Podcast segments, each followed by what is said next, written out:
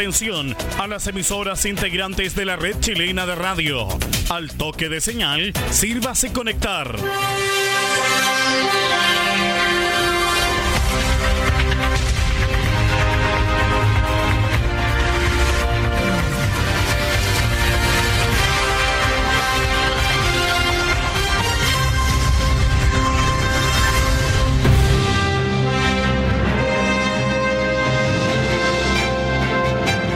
Hora de noticias desde el centro informativo de la red chilena de radio. Comenzamos RCI Noticias. Conectados con todo el país. Estas son las informaciones.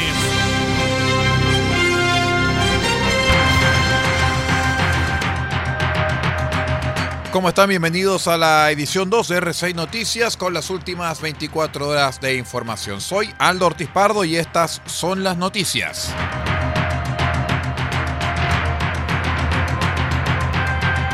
De manera unánime, la sala del Senado aprobó durante la jornada del miércoles la iniciativa para resguardar y asegurar el pago de las pensiones alimenticias con el retiro del 10% de los fondos de las AFP, quedando lista para ser promulgada y convertirse en ley. Así, la nueva normativa permitirá que apenas se presente la solicitud de los tribunales de familia por parte del alimentario, el juez deberá resolver en, en, plazo breve y notificar a las AFP en un máximo de 48 horas, ordenando resguardar los fondos. Así, las compañías deberán comunicar al afiliado que sus ahorros están retenidos. Además, las AFP tendrán la obligación de consultar a sus afiliados si tienen o no obligaciones alimentarias al momento de iniciar el trámite de retiro de fondos. De ser afirmativa la respuesta, la administradora no podrá hacer entrega de esos dineros sin que el deudor compruebe que saldó sus deudas. Al parecer llegó un poco tarde esta ley porque ya la gran mayoría de las AFPs realizaron la cancelación de los dineros y el Senado estaba discutiendo en pleno esa ley.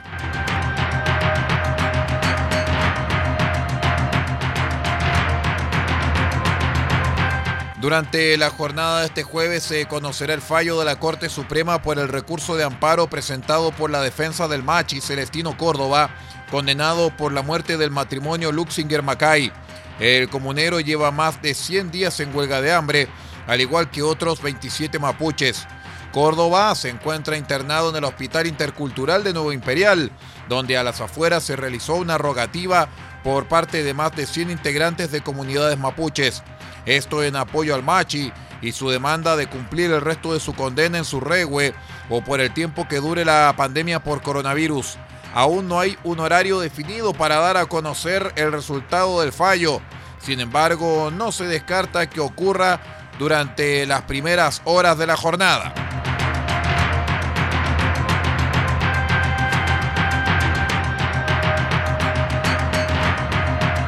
La sección de investigaciones policiales, sí, de carabineros, desarrolló durante la jornada del miércoles un allanamiento en la casa de Hernán Calderón Argandoña, quien se mantiene prófugo tras atacar con un cuchillo a su padre.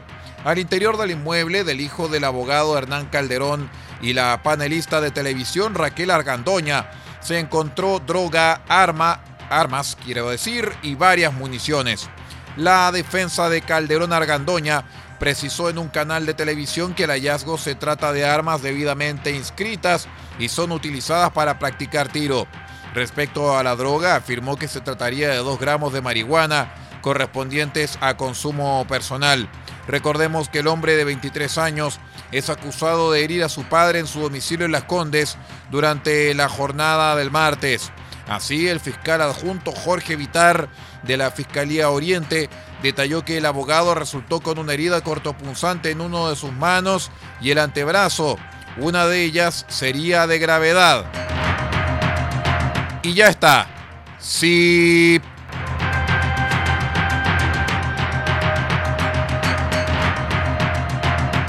Durante la jornada del miércoles, la empresa nacional de petróleos, ENAP, anticipó una nueva baja en el precio de la benzina de 93 octanos, pronosticando que disminuirá 3,9 pesos por litro a partir del jueves 13 de agosto. En tanto, el combustible de 97 octanos bajará 6 pesos por litro.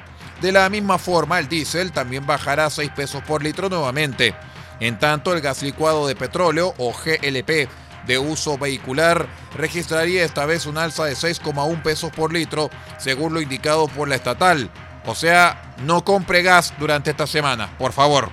Según explicó ENAP, se llegó a esta conclusión considerando la regla de precio paridad de importación, el mecanismo de estabilización de precios de los combustibles MEPCO, el Fondo de Estabilización de Precios del Petróleo y los mecanismos establecidos por la autoridad.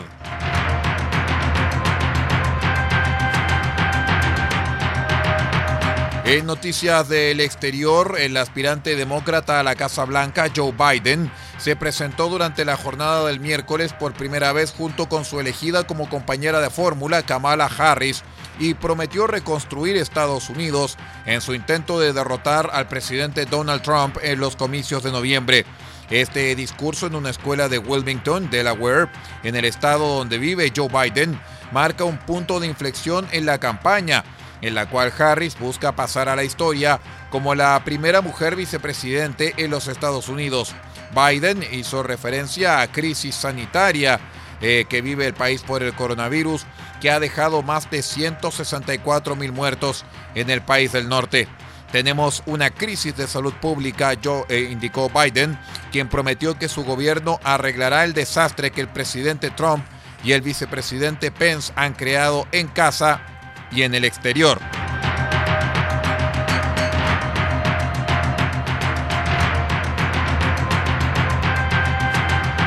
Les contamos también que Hong Kong anunció que suspendía sus tratados de extradición con Francia y Alemania, unos días después que estos dos países europeos adoptaran medidas similares en señal de protesta por el retroceso de las libertades en ese territorio semiautónomo. Los dos países han politizado la cooperación en materia jurídica, comprometiendo así la base de cooperación judicial entre Hong Kong, Alemania y Francia, detalló el gobierno hongkonés en un comunicado. A principios de agosto, el Ministerio francés de Relaciones Exteriores había indicado que a la luz de los últimos acontecimientos en la ex colonia británica, Francia renunciaba a ratificar el acuerdo de extradición firmado el 4 de mayo de 2017 con el territorio semiautónomo. Unos días antes, el Ministerio Alemán de Relaciones Exteriores hizo lo propio, mencionando los recientes acontecimientos y en especial el aplazamiento de un año de las elecciones legislativas debido al coronavirus. Con esta información de carácter internacional vamos poniendo punto final a esta edición 2 de R6 Noticias con las últimas 24 horas de información para estos primeros minutos y estas primeras horas de hoy jueves 13 de agosto. Muchísimas gracias por habernos acompañado y siga usted en nuestra sintonía. Hasta pronto.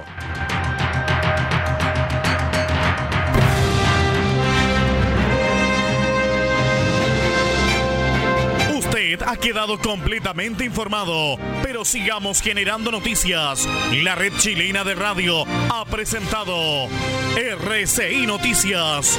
Muchas gracias por acompañarnos y continúe en nuestra sintonía.